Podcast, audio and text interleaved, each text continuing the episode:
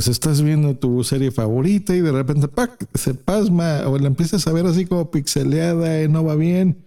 O lo mismo, estás viendo, no sé, tu muro de Facebook o tu timeline en Instagram y de repente las fotos no cargan, no cargan, no cargan bien. O las stories también. ¿Qué es lo que tienes que hacer ahí? Bueno, tienes que mejorar tu conexión a Internet o seguir estos consejos que te voy a dar el día de hoy en este podcast que se llama Hardware. Tu dosis diaria de tecnología que se entiende con Josh Green. Comenzamos. Hardware Podcast. Así es, Hardware Podcast. Mi nombre es Josh Green y te saludo hoy que es lunes 28 de septiembre del 2020. Se nos acaba septiembre. Nuestro router, nuestro aparato que nos provee de internet en casa, generalmente inalámbrica. Ese es el causante de muchos de los problemas de conexión que siempre tenemos. Mi, recomendación número uno y la primera es cómprate un router o una tecnología que sea mesh si están tus posibilidades, hazlo. Así, M-E-S-H, Mesh. En este podcast ya he reseñado un par de, equipos que, he comprado que me han funcionado perfecto porque a pesar de que son caros, es mucho más caro que un router que normalmente te regala una empresa. Por eso es que no piensas tú en comprar uno mejor de, por tu parte. Pues es una tecnología que funciona muchísimo mejor y mm, prácticamente no vas a tener ya problemas de internet. La verdad es que es muy confiable. Compra lo que tú quieras. Si no están tus posibilidades, pues bueno, seguramente te verás en la necesidad de hablarle a tu proveedor de internet si sientes que ya está fallando tu aparato. Eh, eso cada quien sabrá diagnosticarlo, pero es muy sencillo si está conectado y la tele no va bien, y hablemos ya de tele, porque todo el mundo le vemos por streaming, ¿no? Ya sea el servicio que tú utilices de Netflix, YouTube, Prime Video, etc. etc. Si, si tienes estos microcortes o en las imágenes, como les decía, cuando estás, sobre todo en Instagram, eh, las stories, pues te la pasas viendo ahí a gente y muchas veces estás como que saltando, saltando, saltando la historia no siempre las ves completas, al menos que sea de alguien de tu interés. Esa es una gran prueba de ver si el Wi-Fi funciona eh, correctamente, porque debe de estar cargando videos, aunque son videos cortos, eso es lo que te consume más ancho de banda. Y eh, ahí por ahí es donde te vas a dar cuenta si va bien o no. Em, entonces, si empiezas a sentir que hay estas cargas lentas, lo primero que puedes hacer y te recomiendo es que desconectes de la energía eléctrica tu router, esperes ni siquiera tanto, ¿eh? un minutito, así 60 segundos, lo vuelves a conectar y vas a notar que hay una eh, diferencia. Otra vez vuelve a ir bien y a lo mejor te va bien un mes, ¿no? te va bien una semana, esa es una buena señal. Pero si te empieza a ir bien y solamente te va a funcionar así por horas, ¿no? O sea que a lo mejor tienes que desconectarlo, lo conectas, funciona bien unas 2, 3, 4 horas y otra vez se vuelve a hacer lento y tienes que desconectarlo y conectarlo y repetir la operación. Ese es un buen momento para que hables a tu proveedor y te lo cambie el aparato por uno que vaya bien. No tienen por qué cobrarte. La renta de lo que nosotros estamos pagando, pues es para que vaya estos aparatos perfectamente bien. ¿Ok? Entonces es responsabilidad de tu proveedor.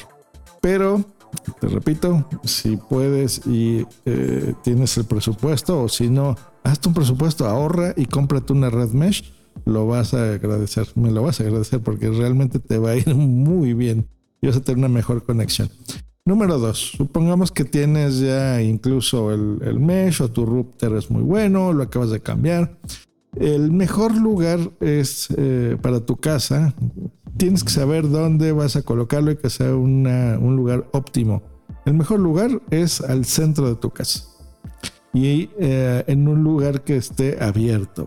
Aquí depende muchísimo de cómo esté la configuración de tu casa, pero generalmente en la sala será el mejor lugar porque es donde no tienes eh, estas paredes y donde simplemente a lo mejor vas a accesar a la pared eh, de las habitaciones, de tu recámara. Entonces, procura que sea el centro si vives en un departamento, si vives en una casa de uno o más pisos, pues bueno, dependerá eh, ahí los repetidores. Te repito, es mejor que utilices ya una tecnología más nueva como la mesh al lugar de comprar un repetidor.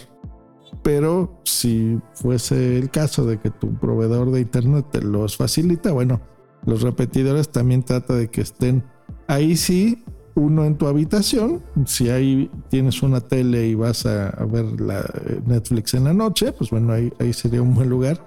Y si no, pues bueno, en al centro de más o menos el mismo lugar donde pusiste el router al centro de tu casa, digamos abajo, en la parte de arriba, más o menos en el mismo lugar, ¿no? Que sea como que en el pasillo de donde tengas las habitaciones, ¿no? la tuya, la de tu esposa, que será la misma, si es que no están peleados, y las dos adicionales, ¿no? De, tus hijos. Eh, creo que ese será un buen lugar. Ese, aunque se oye sencillo y fácil de decir, no muchos routers lo tienen ahí. Generalmente está en la entrada de tu casa y pegada a una pared, sí o no. Porque cuando viene el proveedor de internet, pues tú no le quieres dar mucho acceso a tu casa, ¿no? Cuando va el técnico, y te instala estos aparatos. Entonces es, es un momento de que tú mismo hagas la instalación si no quieres tener gente extraña en tu casa o pues bueno hables a, tu proveedor y que pues te lo, te lo cambie de lugar.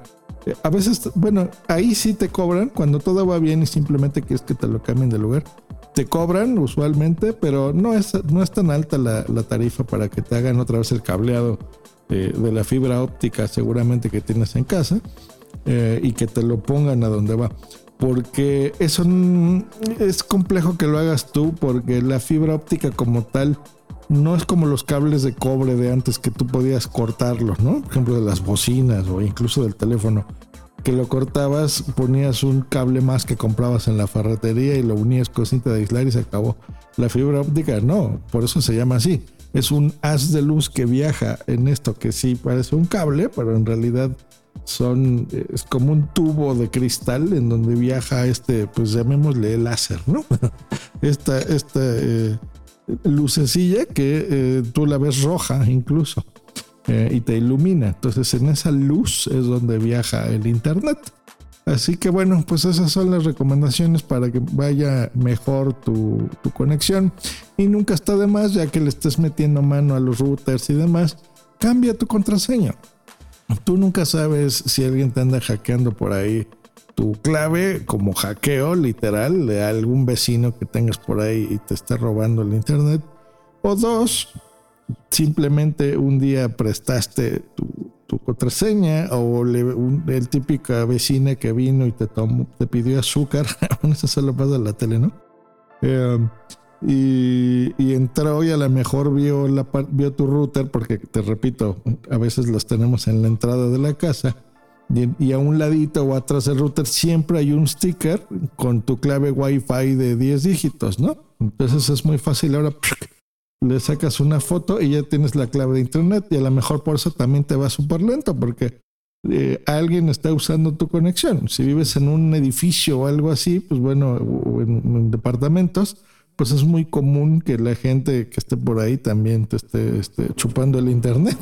Hay que tener cuidado, muchachos. Cambien la contraseña de su router. Nos escuchamos el día de mañana aquí en Hardware Podcast. Que tengamos todos una gran semana. Hasta luego y bye.